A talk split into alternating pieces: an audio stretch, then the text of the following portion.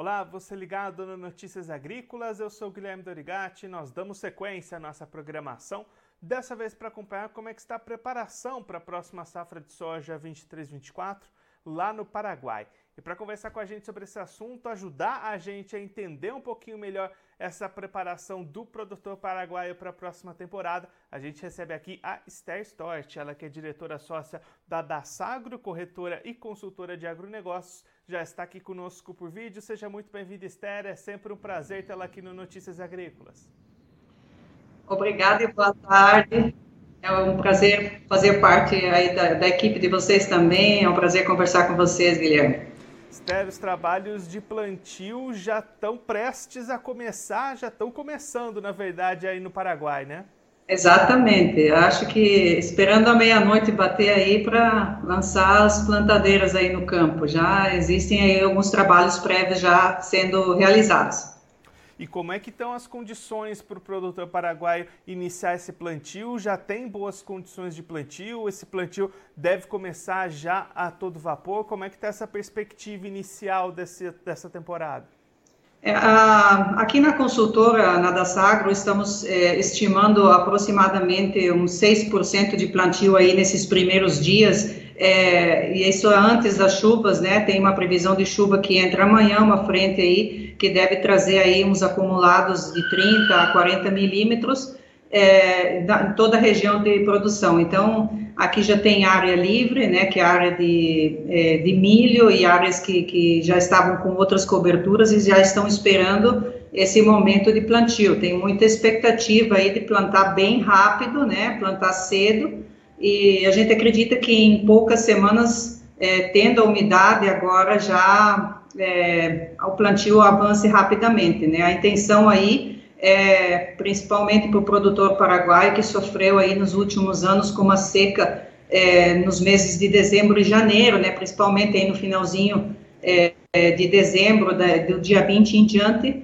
e em janeiro, né, o, o, início de janeiro bem seco, então teve perdas nos últimos dois anos, quer fugir um pouco disso daí. E outra, é, outra alternativa para o produtor que ele está vendo, né, que é a relação custo-benefício, de plantio de soja sobre soja, então plantar uma safrinha de soja lá na frente. Então existem dois cenários é, é, prováveis aí, né? Plantar rapidamente para fugir um pouco dessa seca é, do, de final do ano, que é um momento de crítico, né? De, de definição de rendimentos e já o produtor teve essas perdas nos anos passados, então é, quer evitar isso um pouco e também a, incrementar a área de safrinha de soja, né, para o ano que vem, que é plantado após a, so, a colheita dessa soja, dessa primeira soja. A gente até está vendo o gráfico que você mandou aqui para a gente, Esther, uma expectativa de plantio até mais acelerado neste início do que os anos passados, nos né, anos anteriores. Isso, exatamente. É, até é, a expectativa era de plantar, mas os, os, solos não estavam com umidade, ainda não estão, tá? Então tem uma, umas regiões que ainda tem é, que não, é, tem sido um agosto, né? Esse, esse último período de agosto não tem chovido. Em todo agosto choveu apenas 49 milímetros na área de, de agrícola aqui nesse ano, né? a, a média. Então, é, foi, e foi no começo, acho que a última chuva a, que a gente teve aqui na região de produção é, foi dia 18 de, de agosto. Então, de lá até agora não choveu. Então, estava essa expectativa, essa ansiedade também do produtor de antecipar o plantio, mas não tinha umidade. Então, agora, com esse cenário aí de 80% de probabilidade de chuvas para esse final de semana, pode ser aí três a quatro dias, segundo os, os modelos né, de, de climáticos estão indicando, e a gente acredita aí que é, possa adiantar rapidamente isso daí. Então, a, amanhã vai ter plantio, em algumas regiões já hoje já deve estar iniciando esse processo aí está se a gente pensar em termos de área plantada para essa temporada, o que, que a gente pode esperar na comparação com a safra passada? É, a gente está esperando aqui uma, uma, um aumento de 1 a 2% na área de plantio é, de soja safra, né, área de safra, para 3 milhões e, e 30 mil hectares é a ideia que, inicial, né, mas pode ser mais, pode ser mais, porque a área de verão de milho, a gente acredita que vai eh, ficar bem eh, diminuída, né? Não, é, não existe uma área grande de milho no Paraguai de verão, é, mas a gente acredita que esse ano a soja possa é, ter um avanço maior. Então, vai depender um pouco dessas chuvas agora também, da evolução desse plantio. Então, quanto antes plantar, acreditamos que quanto mais rápido né, essa, essa janela de plantio avançar, a gente acredita aí que possa, dentro de setembro, terminar é, praticamente em 70% plantado, se as condições de clima e de chuva, de umidade permitirem, porque vai ter é, área livre tem para plantio, né? Então já somente vai ficar aí um, um remanescente do, do, trigo, né? Que, que ainda precisa ser colhido, canola que está sendo colhido agora. O milho praticamente já está terminado, a gente já passou de 95% de colheita do milho safrinha, então já tem área suficiente aí para avançar rapidamente. Com isso, a gente acredita que é, o, a safra em si, né, é, possa chegar a, a 10 milhões de toneladas, né, se, se tudo esse cenário aí otimista é, se cumprir. Esther, a gente falou, você comentou nas perdas dos últimos anos, só para a gente ter essa comparação mais fresca na cabeça, quanto é que se encerrou a safra passada em termos de produção para soja aí no Paraguai? É, entre a safra, a safra principal, ela teve uma quebra, né, ela ficou em, em 8 milhões e 600, e depois a gente teve uma produção de safrinha, que somada entre as duas terminou é, em 9 milhões 250 mil hectares, é, de acordo aos, aos dados da, da, da, da Sagro. E aí, Esther, para o lado da comercialização, como é que está o cenário para o produtor paraguaio neste início de temporada? Vendas estão acontecendo, o produtor está segurando, como é que está esse cenário de comercialização até aqui? Bastante retraído, né? O produtor paraguaio estava esperando uma melhora aí nos preços, né? Essa queda foi, foi é, vamos dizer, a nível geral, né? É bem, é bem complicado para aceitar e, e, o produtor esse ano está é, segurando um pouco mais, né? Agora ele vai ter que fazer um comprometimento aí do que precisa, mas o mínimo possível para plantar, né? Para avançar com o plantio. Então a gente acredita hoje que tem um 20% é, de, é, da, do, da soja é, dessa safra, né? A safra principal, um 20% comprometido, que é esse início de plantio aí. Aí com preço a gente acredita só 11%. Ano passado a gente tinha 28% comprometido e quase 15% já com, com preço. Então estava mais antecipado ano passado, lógico, com um cenário de preços melhores, né? E Step, olhando para esse cenário de preços, essa comercialização, os custos de produção dessa temporada, vai ser fácil o produtor paraguaio ter média de rentabilidade positiva ou deve ser apertado essa temporada?